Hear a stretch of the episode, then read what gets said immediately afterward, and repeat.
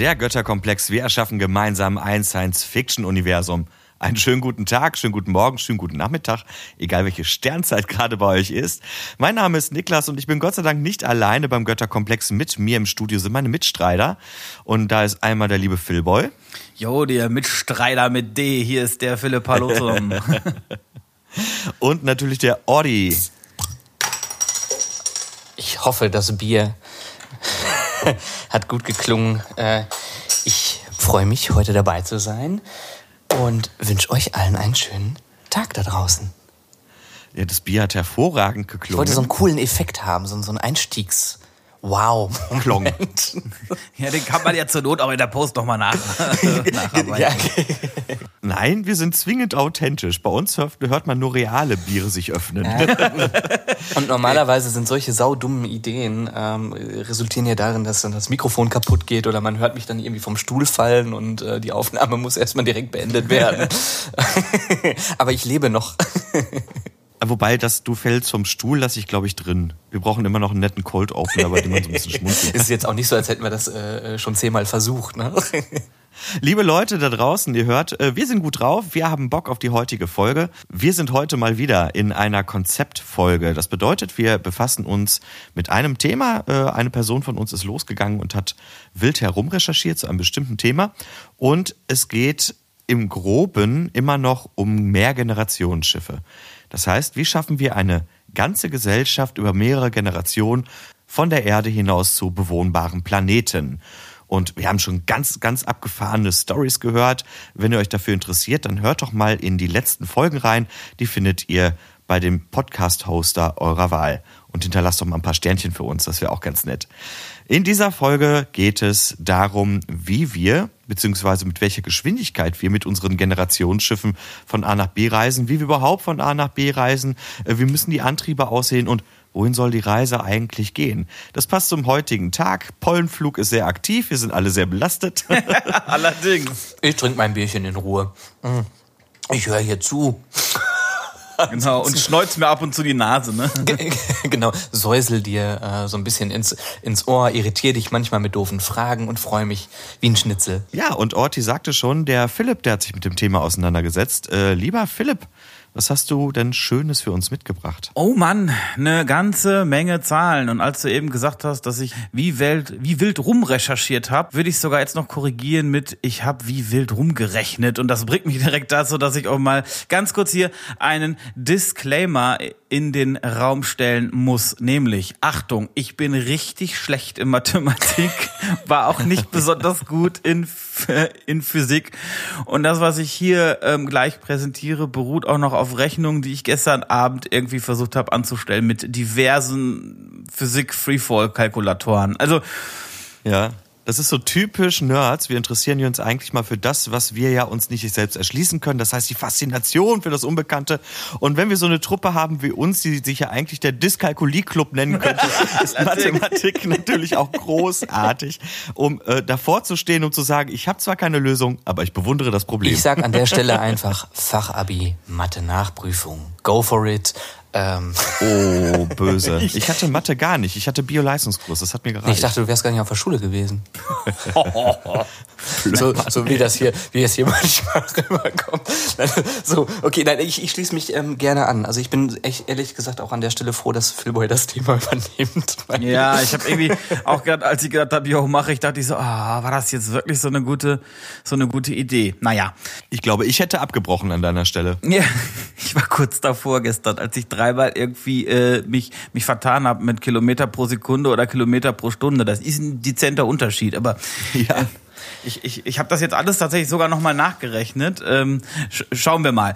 Falls ihr da draußen, liebe Hörerinnen und liebe Hörer, da irgendwie äh, merkt, das passt doch nicht, das ist doch komplett irgendwie an den Haaren herbeigezogen, da passt doch irgendwas nicht, irgendwelche Zehner sind falsch oder irgendwelche Umrechnungen stimmen nicht, sagt uns Bescheid, sagt mir Bescheid. Ich wäre da sehr froh über ähm, ja, eine Korrektur meiner Angaben. Das vielleicht auch noch vorweg. Ich packe alle Rechner, Tabellen, Umrechner und so weiter, die ich genommen habe, packe ich natürlich in die Show Notes zum selber rechnen. Und ich finde mich gerade so unfassbar nerdig, dass es fast schon unangenehm ist zum selber rechnen. Naja.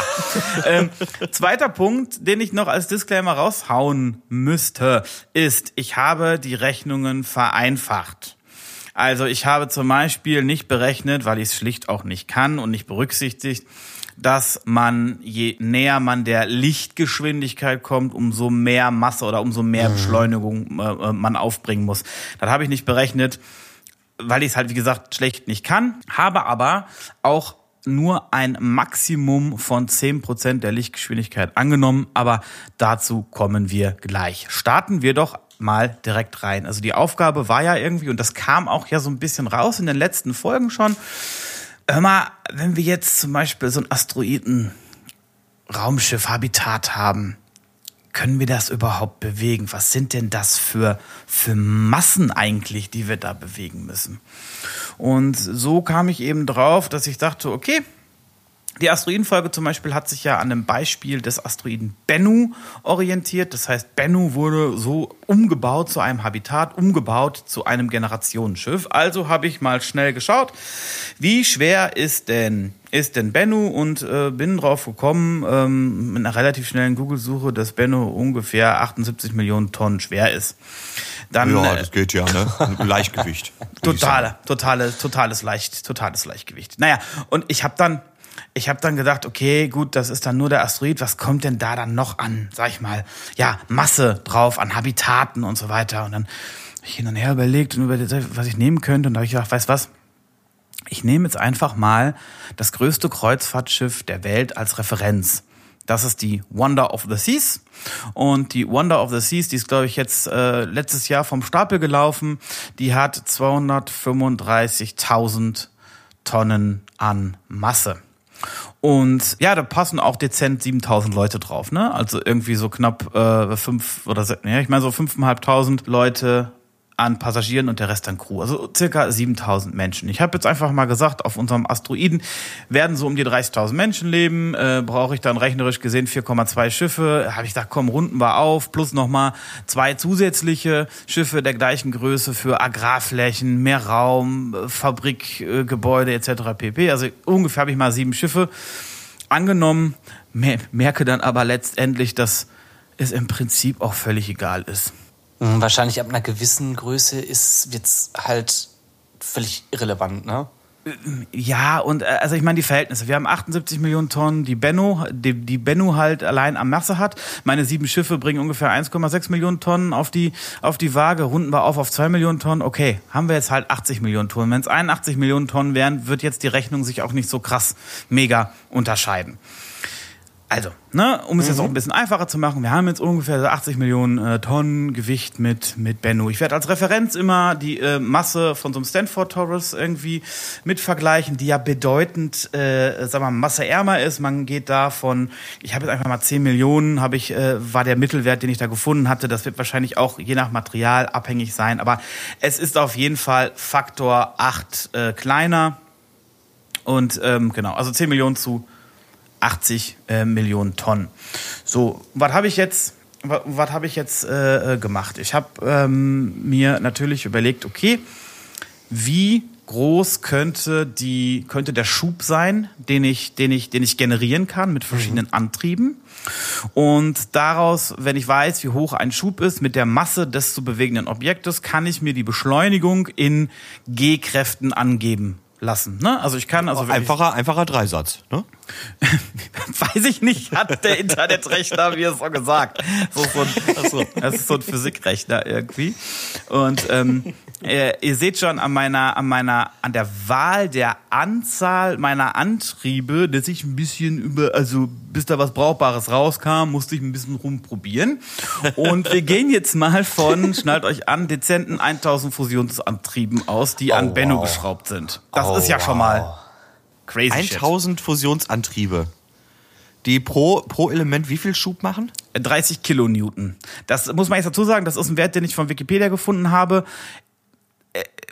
Ich gehe jetzt einfach mal davon aus, also wir müssen einfach mal davon ausgehen, dass wir vielleicht deutlich leistungsfähigere äh, Fusionsantriebe äh, bauen können. Oder halt ganz andere Antriebe, die mehr, die mehr Schub generieren. Das Spannende ist jetzt tatsächlich diese 80 Millionen Tonnen mit diesen 1000 Fusionsantrieben. Ähm, da komme ich dann insgesamt auf, Achtung, 0, und jetzt habe ich gesagt, da kommen dann fünf Nullen, 3824 G. Also 0,000003824 G Beschleunigung. Wahnsinnig. Das ist nicht so viel. Da brauche ich dann insgesamt 25.300 Jahre, um auf 10% der Lichtgeschwindigkeit zu kommen, um das mal kurz abzukürzen. Der, der Stanford Torus, äh, ebenfalls mit 1000 Fusionsantrieben angenommen, benötigt tatsächlich nur 3100 Jahre, um auf 10% der Lichtgeschwindigkeit zu kommen. Naja, wie dem auch sei. Wenn ich mit Bennu 25.000 Jahre beschleunige, bin ich schon 1200 Lichtjahre von der Erde entfernt. Das heißt, im Endeffekt erreiche ich diese Lichtgeschwindigkeit nie, sondern bin dann deutlich, deutlich darunter, wenn ich ein ein Ziel erreiche. Und weil das jetzt so viel Zahlen sind, sich das sowieso keiner vorstellen kann, ähm, habe ich dann habe ich das Ganze, pass auf, habe ich das Ganze gesagt, so, pass auf Leute, ganz ehrlich, 1200 Lichtjahre in 25.000 äh, Jahren, mein Gott, also was ist denn jetzt Sache? Wie lang brauche ich denn jetzt nach Alpha Centauri? Das ist einfach unser nächster, ähm, unser nächstes Sternensystem. Wir haben jetzt also unseren Asteroiden, wo ein Habitat drauf ist mit diesen 1000 Fusionsantrieben. Wie lang brauche ich da jetzt hin? Oh. Mit dieser Rechnung brauche ich tatsächlich 1036 Jahre bis zur Schubumkehr. Aha. Das heißt also, mhm. bis ich dann auf eine, bis ich in eine Umlaufbahn um einen möglichen Exoplaneten, um Alpha Centauri, ähm, ähm, einschwenken kann, brauche ich ungefähr 2070 oder 2072 Jahre. Ah, ich habe das ja immer irgendwie befürchtet. Ne? Wenn man sich so diese gängigen Videos anguckt, dann kommen die ja immer mit den, ja, hier, das sind die Grenzen von chemischen Antrieben und man braucht so und so viel tausend Jahre. Und dann kommt ja immer, ja, aber mit Fusionsantrieben und Antimaterieantrieben könnte das deutlich schneller gehen. Und dann wird oft nicht weitergerechnet. Dann dachte ich mir, komm, komm, komm, bitte, bitte, bitte, lass es irgendwie erschwinglich werden. Also mit, keine Ahnung, 300 Jahren oder irgendwas. Aber, ähm, und ich meine, du gehst ja jetzt von einer irrsinnigen Anzahl von Triebwerken aus, die ja auch noch eine irrsinnige Anzahl von Energie brauchen. Das darf man ja auch nicht vergessen, weil, keine Ahnung, ne, ich jetzt immer so in meinem Designerkopf habe jetzt auch gedacht, dass, oder so wie Dave, Dave hat ja dieses riesige, gewaltige Triebwerk da hinten an seinen Asteroid äh, dran, äh, dran geschraubt, wo ich dann denke, das ist fürs Auge glaubhaft. Äh, ich habe selber halt auch gedacht, ja komm, man macht jetzt überall so äh, äh, kleine, äh, kleine ringförmige Strukturen wie so äh, Massebeschleuniger und dann sind das, sag ich mal, 20 Triebwerke oder so, ne? Von denen ich jetzt denke, das ist viel. hm. Ja, wir haben noch ein ganz anderes Problem dabei. Ich habe es nämlich mal gerade gerechnet. Wenn wir davon ausgehen, dass wir mit einer Generation 50 Jahre zählen, was ja schon sehr viel ist, normalerweise geht man ja mal so von 30 Jahren pro Generation aus, dann äh, landen wir bei 41,4 Ge äh, Generationen, bis man dort ist. Also ich meine, überleg dir mal, du brauchst 2000 Jahre von Erde Start bis äh, Bremsmanöver Alpha Centauri. Alter, 2000 Jahre. Ja, das ist also noch vor Christi Geburt. Wir haben 2023 äh, und das wäre jetzt äh, Ankunft 2072, wenn man an Christi Geburt losgeflogen wäre. Da wäre ja auch tatsächlich das Szenario ähm, äußerst realistisch, dass es sich gar nicht lohnt, äh, sowas loszuschicken, weil die Technik in 2000 Jahren so weit fortgeschritten ist, äh, dass man vielleicht was anderes gefunden hat und wesentlich schneller unterwegs ist und man sagen kann, naja, die sind immer noch unterwegs und wir sind schon lange da, ne? Ja, voll, voll. Ja, oder man erfindet es halt unterwegs, ne? Das wäre dann die Abkürzung, dass man sagt, so irgendwie ist uns das alles irgendwie zu langsam hier. Mhm. Äh, wir nehmen andere Sachen, weil wir die jetzt erfunden haben. Ja, das absolut. Argument wäre ja zumindest zu sagen, es geht darum, dass diese, äh, dass diese Menschen überleben. Sie sind ja, also wenn man davon ausgeht, dass es wirklich darum geht, dass man sagt, ey, unsere Heimat geht jetzt hier flöten und wir wollen überleben, äh, dann warte ich ja keine 2000 Jahre, ne, bis ich dann irgendwann mal losfliege, sondern ich will ja jetzt vom Hof und ich will jetzt leben. Na, wenn ich ein Elon Musk bin oder so, der sagt, hey, äh, keine Ahnung, äh, entweder ich, ich fliege hier durchs Weltall oder ähm, ich, ich sterbe auf meinem Heimatplaneten, wird der wohl Mittel und, und Wege finden, äh, sich nach oben zu katapultieren. Äh, äh, da ist dann, glaube ich, die, die, die, die Reise relativ wurscht, wie lange man unterwegs ist, Hauptsache man lebt. Ne? Ich glaube halt, ja, total. Also ich glaube, bei diesem Bennu, bei diesem wirklich, bei dieser Asteroidenstadt, glaube ich, braucht man einen anderen Ansatz. Also selbst wenn, wenn diese 2000, wenn man sagt, diese 2000 Jahre ist mir eigentlich egal, Hauptsache ich bin unterwegs, dann habe ich ja den Ansatz, dass ich wirklich komplett da meine eigene Welt, meinen eigenen Ja. vagabundierenden Planetoiden irgendwie schaffe. Dass ich da wirklich lebe, dass ich da, ja, einfach meinen, meinen Staat errichte und da einfach dann irgendwie Ruhe habe. Du meinst, es geht eigentlich gar nicht um die Reise zu einem fremden Planeten mit diesem großen Ziel der Kolonialisierung und all dem, ne?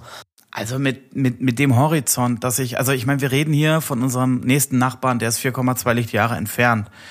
Die ersten Exoplaneten, von denen man aus, aktuell ausgeht, ähm, dass die halbwegs irgendwie interessant sind, sind sechs, sieben, acht Lichtjahre entfernt, elf Lichtjahre. Das heißt, das ist mitunter die doppelte Zeit, die man rechnen muss. Also wir Wahnsinn. reden wir über 4000 Jahre. Also das sind vor allem Zeiträume, man könnte als Zeitgeschichte oder als, als, als wirklich Neben, äh, Nebenstrang, was wir immer schon mal vorhatten, wirklich eine verrückte Bevölkerungsgruppe, die sagt, ey, yo, ich habe hier so einen Asteroiden, wir düsen mal los und irgendwann tauchen die halt irgendwann mitten in unserer Geschichte irgendwo auf, irgendwie auf der, auf dem halben Weg zu irgendwas und man, man warpt ständig dran vorbei und so. Ähm, das könnte, das könnte man erzählen. Aber was könnte, ich glaube nicht, dass das gerade zu dem, was wir beschlossen haben, irgendwie passt, ne? Dass, dass wir also Generationsschiff haben, die, die rausdüsen und ähm, wo dann ein Teil der Menschheit eben in unserem Sonnensystem bleibt und dort den Warp-Antrieb oder Antrieb X, wie auch immer wir ihn nennen werden. und vielleicht in sieben Generationen ankommt, also eine Zeit, in der man äh, recht überschaubar erzählen kann, nachvollziehbar erzählen kann und wo hintenrum irgendwas rauskommt, was noch vorstellbar ist. Ne? Das müsste es ja eigentlich sein, so eine Obergrenze von, ich sag mal, maximal sieben oder acht Generationen. Ja, wenn ich jetzt hier sehe, 41 Generationen, was ist das denn für eine furchtbar langweilige Geschichte? Ja, total. Ich habe ähm, natürlich ein bisschen weitergerechnet, um äh, Oh, vielleicht Gott sei Dank. ein paar Lösungen noch, noch irgendwie anzubieten. Ich habe tatsächlich auch mal ähm, den Antimaterie-Antrieb versucht. Ja. Und äh, der Antimaterie-Antrieb ist ja praktisch der Antrieb, das ist ja der totale Science-Fiction-Antrieb, weil ich da praktisch Materie und eben das Gegenstück, nämlich Antimaterie, äh, miteinander re reagieren lasse. Und da soll wohl extrem viel Energie frei werden, die ich eben dafür benutzen kann, eben die auch wieder auszustoßen, um eben als Antrieb zu fungieren. Der hat wohl, ich weiß nicht, wie belastbar diese Zahl ist, aber nehmen wir mal an, ungefähr 1000 Kilonewton. Das heißt also dann doch ungefähr das naja, drei bis vierfache des Schubs von so einem Fusionstriebwerk. Triebwerk. Und ähm, ich kürze es mal schnell ab. Ich gehe jetzt auch mal von 1000 äh, Antrieben dieser Art äh, auf unserem Bennu-Asteroiden aus und bin dann in ungefähr 500 Jahren bin ich dann sechs Lichtjahre weiter, also inklusive ähm, Abbremsmanöver. Und mit dem Stanford-Torus, der deutlich weniger Masse hat, bin ich sogar in 150 Jahren von A nach B. Das würde bedeuten, Now we are talking. Ah, Jetzt wird's okay. interessant. Okay. es würde bedeuten, wir hätten halt Antimaterie schon vorher, ne? Also ich, ich glaube tatsächlich, also für, für mich gibt es da jetzt eigentlich, also das Grundthema ist ja Masse. Ne? Also wir, wir müssen jetzt dann eigentlich darum, also darüber sprechen. Äh, wir werden es im Götterrat ja natürlich noch verfeinern, aber hier geht es ja eigentlich nun, wir haben jetzt über 20.000 Leute, die da drauf leben oder äh, ne, reduziert man das auf 400 oder äh, macht man es nun wirklich gar nicht als besiedeltes Konzept, sondern schickt wirklich nur Embryonen los, ne? ähm, dann könnte ich mir vorstellen, wenn du das, du hast ja diesen tollen Rechner und da könnte man auch noch mal gucken, ähm, wie das ist, wenn ich jetzt wirklich nur im Prinzip äh, sowas jetzt mal äh, gesponnenes wie äh, Mutterroboter und, und, und künstliche Befruchtungsanlagen oder künstliche äh, ähm, äh, äh, Gebärmuttern oder sowas. Ich schicke sowas da äh, jetzt durch die Gegend und habe dann ähm, kurz vor Ziel äh, lasse ich dann die, die äh, äh, Kinder da aufwachen beziehungsweise erstmal sich entwickeln und äh, dann wäre das ja ein wesentlich kleineres Schiff. Ich weiß, dass du, Orti, und vielleicht auch der eine oder andere Hörer oder der eine oder andere Hörerin vielleicht schon mal mit einer Fähre von Kiel nach Oslo gefahren ist. Das ist zum Beispiel die Color Magic. Ich weiß nicht, ähm, Orti, ob du dich daran erinnern kannst, das ist eine sehr große Autofähre. Da sind auch Kabinen drauf, irgendwie Autodecks, glaube ich, drei oder vier mhm. Decks. Da können auch ähm, Güterzüge und so weiter rein. Also es ist schon eine sehr stattliche Fähre, die aber im Vergleich zum größten Kreuzfahrtschiff der Welt, was 230.000 Tonnen Masse hat, hat diese Color Magic nur 75.000 Tonnen Masse. Ja. Und das habe ich mal gerechnet. Ah, ich ja, ja, angenommen. Ja, jetzt, jetzt geht's los. so. ich habe jetzt tatsächlich der Vereinfachung halber habe ich 80.000 Tonnen angenommen. Also sprich, ne, wir hatten eben 80 Millionen Tonnen, jetzt habe ich einfach 80.000 Tonnen genommen und habe da auch tatsächlich mal nur mit 10 Fusionsantrieben gerechnet. Aha. Und da komme ich tatsächlich auf 124 Jahre Aha. um sozusagen also bis zur Schubumkehr, also dann praktisch äh, insgesamt 249 Jahre um sechs Lichtjahre. Nicht nur bis zu unserem nächsten äh, Nachbarn, sondern einen Tag weiter, also um sechs Lichtjahre zu absolvieren, ungefähr 250 Jahre. Cool. Und das mhm. halte ich doch dann wieder für, sagen wir mal, erzählbarer. Ja, absolut. Ja, cool. Also das und dann ich meine, es bedingt jetzt natürlich ein Design dieses Raumschiffs, wenn das so klein ist, dass man, ich bin jetzt mal ein bisschen gemein, sagt, hey, ihr dürft hier in diesem Schiff aufwachsen oder am Zielort ohne Ressourcen weil wir wenig Platz haben. Ne? Wir haben euch jeden noch ein Lunchpaket mitgebracht, ne? so für die ersten ein, zwei Jahre, aber da müsst ihr zusehen, weil man ja sonst, wir hatten ja auch mal so äh, gesponnen, man nimmt zum Beispiel alles Mögliche mit 3D-Druckmaschinen, um, um Habitate zu bauen und äh, Roboter, äh, die dann quasi in, wie Ameisen alles Stück für Stück aufbauen. Man kann natürlich so ein paar mitnehmen, die sich dann irgendwie vor Ort replizieren und, und, und, und vermehren. Aber ist das nicht genial und ist das nicht genau genau der Punkt, wo so ein Designerherz, wo so ein, wo so ein Kreativherz anspringt, weil, weil das ist doch der limitierende Faktor. Ja, du musst jetzt tatsächlich alles, was wir so im Kopf haben, was wir denken, was wir brauchen können, musst du jetzt geschickt so anordnen, ja. dass das in eine relativ geringe ja. Gesamtmasse reinkommt. Und ich sag mal, 80.000 Tonnen, also Schau dir nochmal oder schaut euch gerne nochmal das Bild der Fähre Color Magic an. Das ist schon ein Pott. Also da reden wir schon darüber, dass die auch ein Schwimmbad drauf haben und ein Kino und mehrere Restaurants und da trotzdem noch Güterzüge reinfahren können. Ne? Ja, mhm. aber, aber genau das, was du sagst. Also ich bin, bin relativ froh. Ich habe ja noch nicht wirklich angefangen, äh, äh, ein, ein Design äh, zu erstellen für das Generationsschiff, weil ich eben die ganzen Konzepte abwarten wollte, ne? um, um wirklich zu merken, ähm, äh, was schließt man ein, was schließt man aus, um, um dann auch zu merken, okay, ich brauche jetzt gar nicht anfangen mit einem großen Antrieb irgendwie äh, oder mit tausend Antrieben was zu designen, wenn jetzt die Schiffsgröße eben reduziert wird. Aber dann zu überlegen, ne? dieses Geniale, wie du sagst, ja, wie viele Roboter nimmst du mit? Damit sie äh, äh, quasi äh, eine kleine kleine Kolonie bilden können. Wie viel Nahrung nimmst du mit? Wie viele Erziehungsroboter? Ich nenne das jetzt einfach mal so. Es ist jetzt eine, ein ganz Mini-Konzept. Du hast da wirklich eingefrorene äh, Zellen, Eizellen und Spermien und, und dann äh, befruchtest du die an Bord an dem, am, am Zielort und dann dauert das, bis die quasi äh, künstlich auf die Welt kommen und dann von Robotern quasi erzogen werden, weil Menschen kannst du dann nicht mitnehmen in dem Konzept. Ne? Ich glaube, ich, ich bin da auch gerade total bei Orti. Wir müssen ja zusehen, dass wir die Masse verringern. Das bedeutet auch, wir müssen das, was wir mitnehmen, so leicht wie möglich gestalten. Heißt, wir dürfen gar nicht so viel mitnehmen. Also wäre ja ein Konzept von entweder legen wir die Leute schlafen mhm. und wecken sie dann auf, oder aber wir nehmen wirklich Embryonen und ziehen die dann an Bord auf. Äh, eher das denkbarere Konzept, würde ich mal sagen. Absolut, oder? das ist zumindest der Schluss, zu dem ich jetzt erstmal komme. Es sei denn, wir wollen halt bewusst sagen, ist uns egal. Äh, wir erhöhen einfach die Schubleistung in unserer, in unserem, in unserem Universum von diesen lächerlichen 30 Kilonewton auf 3000 Kilonewton und äh, kriegt das dann auch hin. Das ist halt eine Entscheidung, eine Abwägung, die wir jetzt tatsächlich einfach ja, lore-technisch treffen müssen. Vielleicht auch im Götterrat treffen müssen. Vielleicht ist das jetzt gar nicht hier der Punkt, wo wir es entscheiden müssen. Ähm, aber das ist jetzt sozusagen die Konsequenz. Also werden wir uns da selber, ach, das ist auch, nein, ich, wenn ich jetzt sage, untreu ist, ist ja, ist ja gemein, aber weichen wir da gerade bewusst einfach von den Gegebenheiten ab, so könnte man ja machen. Ich denke mal, da müssen wir vielleicht doch wieder den Science-Fiction-Motor anschmeißen um die Diversität des Geschichtenerzählens irgendwie gewährleisten zu können. Ich denke aber auch, das gehört definitiv nochmal in den Götterrat, dass wir uns da mal ein bisschen auslassen können.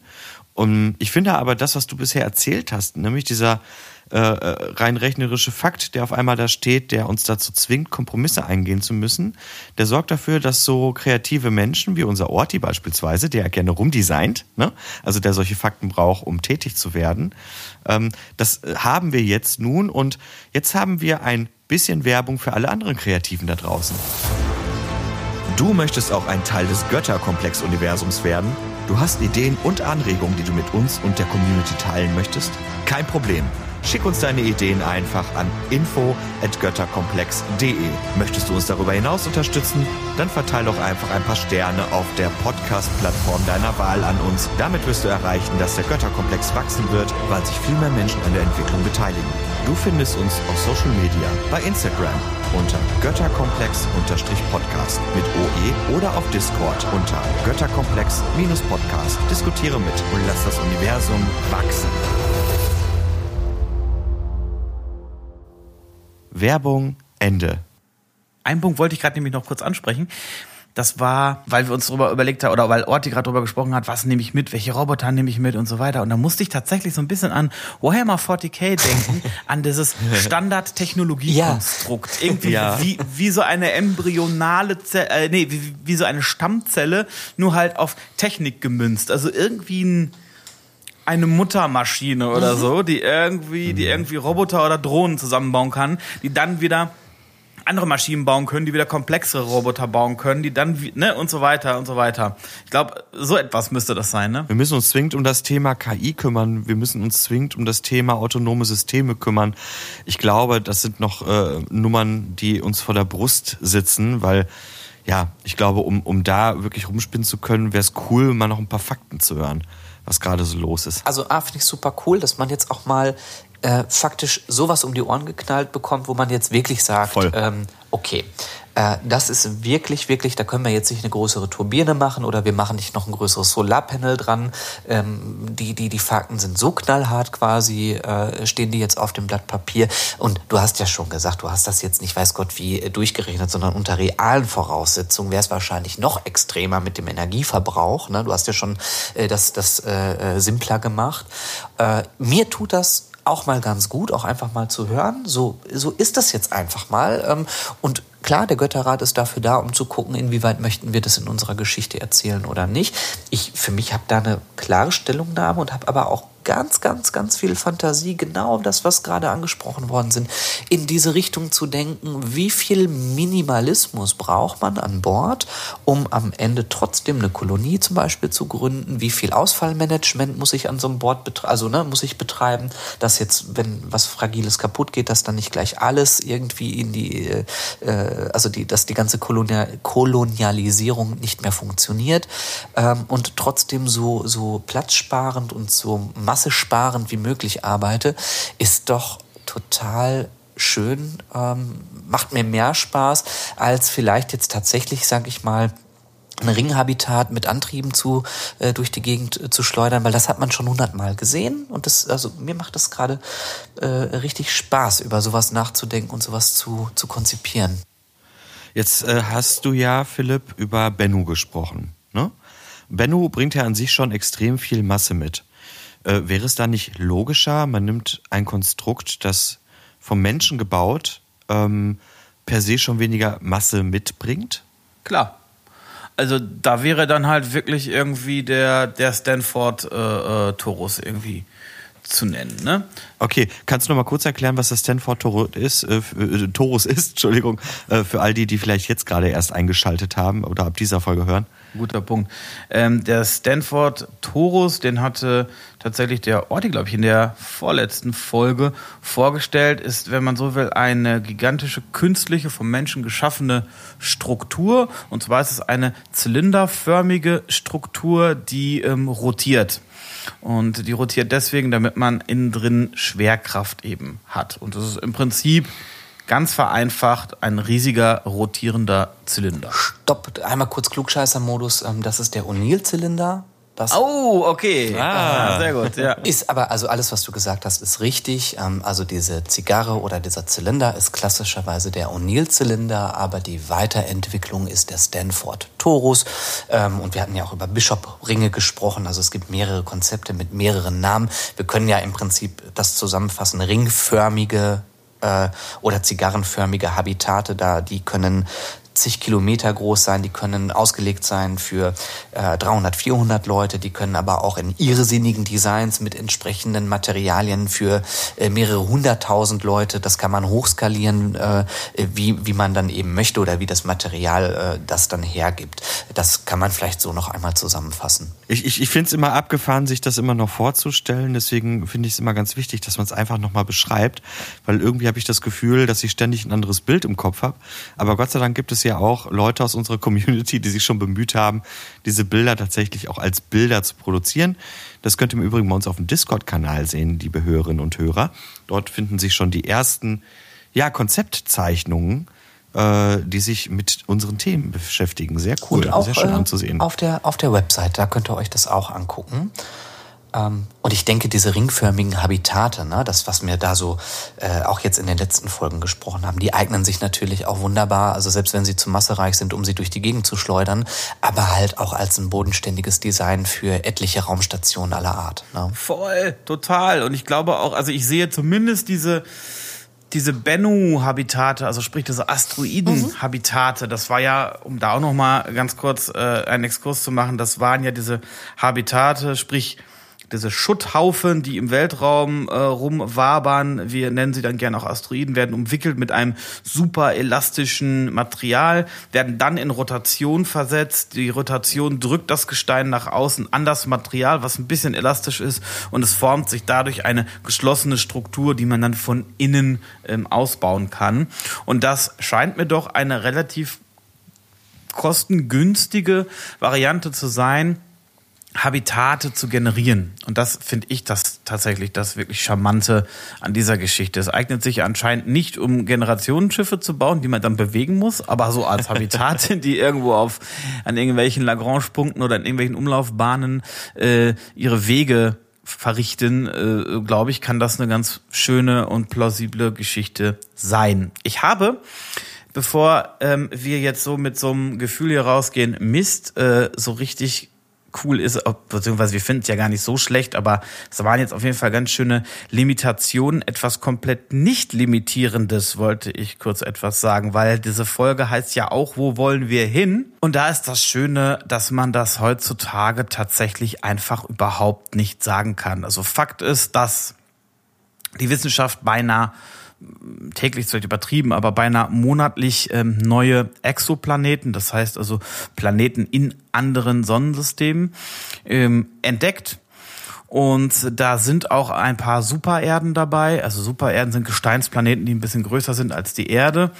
Die liegen auch manchmal in habitablen Zonen, also in derjenigen, das, also die habitable Zone ist derjenige Abstand zum Zentralgestirn, was das Wasser auf dem Planeten, wenn es denn welches gibt, flüssig ähm, macht oder in einem flüssigen Zustand bereithält. Das heißt, bin ich näher an meinem Zentralgestirn, ist es, liegt es als Wasserdampf vor, bin ich weiter weg, habe ich halt einen Eisklotz. Ja, und Wasser Das heißt würde also, bedeuten, dass es eine Atmosphäre gibt und äh, die entsprechende Entfernung und Größe lässt sich ja dann wahrscheinlich auch so berechnen, dass man dann sagt, das sind ungefähr die Gravitationsverhältnisse der Erde, das, was man so braucht, um, um zu sagen, da können wir es wenigstens ausprobieren. Wie es dann vor Ort wirklich ist, Genau, also die Frage, ich wollte nur ne? kurz sagen, also Wasser, Wasser heißt nicht zwingend, dass es eine Atmosphäre gibt. Aber genau, es lässt die Vermutung zu. Ne? Das ist ja, ich glaube, Niklas hatte das beim letzten Mal auch gesagt, dass man ja auch sagt, der Mars hatte ja früher, so geht man davon aus, auch eine, eine Atmosphäre, bis die irgendwann aufgrund von, von Wassermangel, glaube ich, halt äh, äh, aufgelöst wurde. Ne? Ja, da geht's um die, um die entsprechende Gravitation. Also wenn die Gravitation des Planeten nicht groß genug ist, dann kann sie, äh, selbst wenn Gase vorhanden sind, eine Atmosphäre nicht halten. Ne? Und das heißt, wir brauchen eine kritische Masse, auch bei Planeten, damit wir auch die Chance haben, zumindest auf eine Atmosphäre. Genau. Also was man halt aktuell beobachten kann, ist halt, also man kann die Masse der Exoplaneten in etwa bestimmen. Man kann auch bestimmen in etwa, wie weit sie sich von ihrem Zentralgestirn entfernt ähm, äh, befinden. Das heißt, liegen sie in der habita habitablen Zone. Das heißt nicht, dass sie Wasser haben. Das heißt nur, wenn sie Wasser hätten, wäre das flüssig. Mhm. Also ich will damit einfach sagen, wir wissen eigentlich kaum was über, ähm, über Exoplaneten. Es soll jetzt ein paar Missionen geben mit dem neuen Web, äh, Weltraumteleskop James Webb, die versuchen mal so einen Planeten irgendwie ähm, näher zu beobachten, um dann durch die, die Lichtspektren, die zurückkommen, darauf zurückzuschließen, welche Zusammensetzung eine mögliche Atmosphäre hätte. Aber ihr merkt schon, so viele hätte und könnte und wenn und aber. Fakt ist, wir wissen einfach nicht viel über Exoplaneten. Ich glaube, dass wir uns da völlig frei entfalten können. Sehr schön. Ähm, ich stelle auch immer wieder fest, dass es ganz viele Planeten gibt, die wo die Forscher immer dachten, ah, das halten wir für unwahrscheinlich und auf einmal tauchen diese Arten von Planeten wieder total häufig auf. Also man weiß es einfach nicht. Man kann mittlerweile sagen, dass vermutlich an jedem Sonnen oder es ist so, dass wahrscheinlich an der Mehrheit der Sonnensysteme auch Planeten dranhängen. Man weiß halt nur nicht, wie viel und ähm, ob sie eben in einer interessanten Reichweite zu dem Gestirn sind. Das heißt, es gibt unzählige Planeten und da gibt es alle möglichen Arten und da kann unsere Fantasie wirklich komplett durchknallen. Und das finde ich eigentlich ganz schön, weil es da nicht wirklich eine Limitation gibt. Außerdem, was ich noch als zweiten Punkt sagen will, die heißen auch noch irgendwie total creepy Zeug. Also es gibt ein, ja, die heißen dann Gliese 335b mhm. Gliese, ja. und Gliese 178 irgendwas und Wolf 3a oder so. Das heißt also, wir sind auch in unserer Benennung noch relativ frei. Es gibt also wenig cool. Sterne, die wirklich einen Namen haben und dementsprechend auch Planeten eigentlich haben, glaube ich, noch gar keine wirklichen Namen. Weißt du was? Das, ähm, also es ist sehr, sehr schön, dass du das gerade so sagst, weil ich habe immer die Befürchtung gehabt, ab dem Zeitpunkt, wo wir gesagt haben, wir wollen von unserem jetzigen physikalischen Dasein äh, diese Geschichte erzählen. Wir wollen unser Sonnensystem als Ausgangspunkt, äh, als Ausgangspunkt nehmen. Äh, unsere Galaxie, ich habe schon gedacht, oh nein, das heißt, irgendwann müssen wir tatsächlich überlegen, wo sind welche Planeten, welche Eigenschaften haben die und äh, vielleicht ist die Forschung da schon so weit und kann das relativ exakt benennen und auch so ein bisschen kartografieren, weil hier können wir echt sagen, da gibt's einen, da gibt's einen, da gibt's einen, da gibt's einen und das ist unsere Geschichte äh, und das ist auch mal sehr, sehr schön zu wissen, dass es da halt auch wirklich mal Freiheiten gibt, wo man nicht immer überlegen muss, äh, wir nehmen jetzt irgendein Sonnensystem und dann sagt man, nee, also da ist das jetzt aber komplett ausgeschlossen oder ne, das, das, ja. das, das, das lassen wir einfach und da ne, würde ich auch die Fahne ganz hoch für schwenken zu sagen, scheiß drauf. Ne? Äh, an der Stelle ähm, fantasieren wir ja, ich stelle mir gerade vor, wie so ein Mehrgenerationsschiff grob in eine Richtung fliegt, so nach dem Motto, ja, mal gucken, was in der Ecke da hinten so los ist. Ne? Dann vielleicht Sonnenrausch, äh, Sonden rausschickt, die dann auch entweder mit Sonnensegeln oder mit Lasern funktionieren, die angetrieben werden von diesem Mehrgenerationsschiff, in diese Sonnensysteme hineinstürmen und dann sagen die, hier ist nichts beziehungsweise ja, hier ist was, aber da willst du echt nicht leben. Es ist, ist nicht so schön hier. Ne? Dass man unterwegs die ganze Zeit schaut, okay, wo, wo geht's eigentlich hin?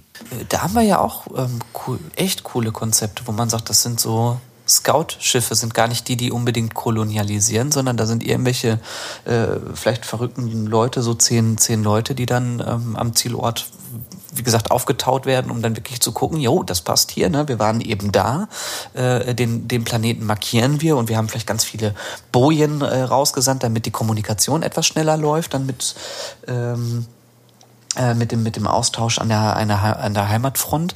Äh, sowas finde ich auch irgendwie cool, äh, über, über sowas nachzudenken.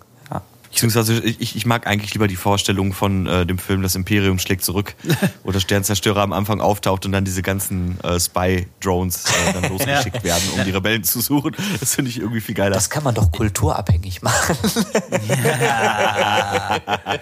Ich war übrigens eigentlich gerade bei Anno. Das ja, ist so die, die, die unentdeckte Welt ja. und der, der, der Fog of War wird dann immer äh, zurückgedrängt. ja. Sehr schön. Nee, und äh, das ist tatsächlich ganz schön. Ich finde, einige Namen könnten wir durchaus behalten, die es aktuell schon gibt. Ich finde da äh, total schöne, schöne Namen dabei.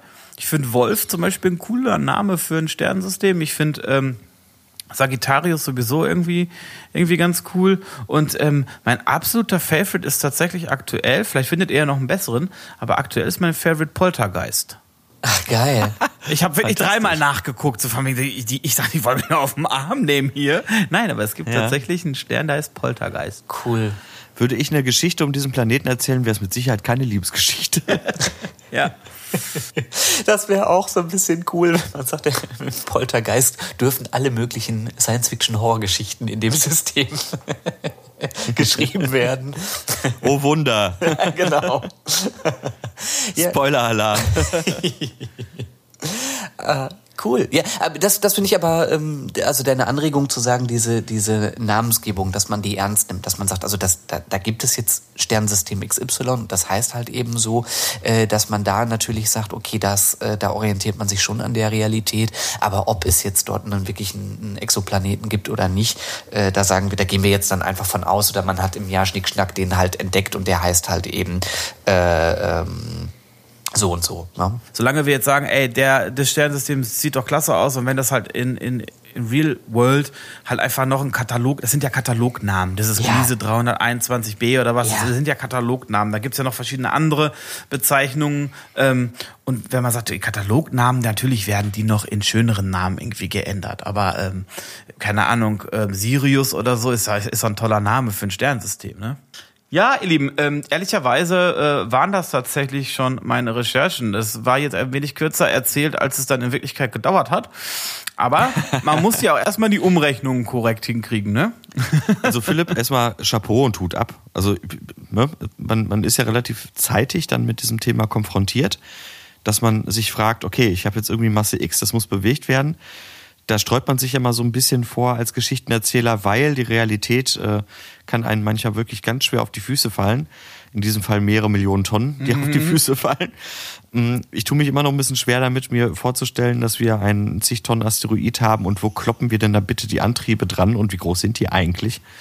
Das sieht bestimmt ganz funny aus. Äh, dann sieht man einfach nur einen Antrieb und vorne vorhängt so ein kleiner Asteroid, der da irgendwie durch die Gegend geschossen wird. Das finde ich dann doch wieder ganz cool.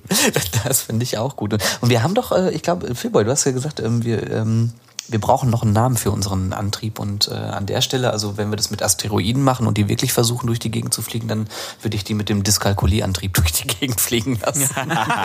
genau, das ist so ein bisschen wie der Unwahrscheinlichkeitsdrive, genau, ist der genau. Dyskalkulierantrieb. Ja, ja, genau. ja, der, der hat Science-Fiction-Antrieb, das ist normal. die, die, die, fliegen doch mit Science-Fiction-Antrieb, ja die, die kommen, die werden, die werden wohl ankommen. Wir wissen nicht genau wann und, und die wissen auch nicht genau wie, aber ne, mit dem Antriebssystem wird das schon irgendwie klappen.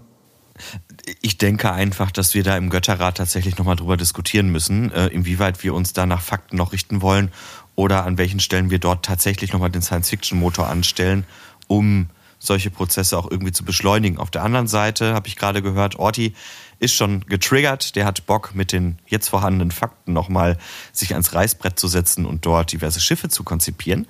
Äh, go for it, ich freue mich auf die Ergebnisse. Ähm, doch, sehr anregend, auch wenn es jetzt nicht sehr lang war an Zeit, was du erzählt hast, war es doch sehr viel an Informationen. Erstmal danke für deine Recherche. Sehr gerne. Demnächst gerne wieder eine Recherche ohne so viel Rechnerei, wenn es geht. Ich finde, du hast dich so gut hier präsentiert. Ja, und ja, ja, ähm, genau. wir haben bis ja die also ersten Nachrichten kommen, bis die ersten Nachrichten kommen, wegen, was ist das denn gerechnet? Wie soll das denn funktionieren? ja, ja, aber pass also, auf, also ne, liebe Community, also ne, wenn ihr mich das vorstellen lassen würdet, dann wäre es also noch ungleich schlimmer, weil ich es gar nicht kann. Deswegen also wirklich da auch an, an, an meiner Stelle wirklich danke, weil ich wirklich gedacht habe, boah, bitte dieses Thema, wenn das das irgendwer macht, ne, äh, schon Respekt davor und ich bin froh, dass ich das nicht gemacht habe. Ich bin auch froh, auch äh, vielleicht auch tatsächlich dann einmal auch zu hören, passt mal auf, so und so ist es. Und das ist jetzt hier mal eine etwas kürzere Vorstellung, weil wir hier gar nicht so viel fantasieren müssen. Denn das ist irgendwie äh, zumindest mit den äh, gängigen physikalischen Sachen ein Ding der Unmöglichkeit. Und so präsentiere ich das. Und das finde ich auch eigentlich auch mal, also mir tut das auch mal gut an der Stelle zu sagen, ja guck mal, da haben wir doch einfach auch mal eine Limitation. So ist es halt. Ja, ich glaube, wir haben jetzt alle eine Vorstellung davon, mit was für Problemen wir jetzt auch in Zukunft noch konfrontiert sein werden. Das ist so viel Futter wieder für den Götterrat. Ich bin ja wirklich gespannt, was bei den ganzen Fakten, die wir jetzt so zusammengetragen haben, noch alles bei rumkommt. Und wir sind ja noch lange nicht am Ende. Denn in der nächsten Woche möchte Orti uns ein bisschen was erzählen. Was genau das sein wird, das werden wir allerdings noch nicht verraten. Ich würde sagen, wir verabschieden uns mal dann in die nächste Episode, in den verdienten Feierabend mit einem liebgemeinten und energischen, traditionellen Energie.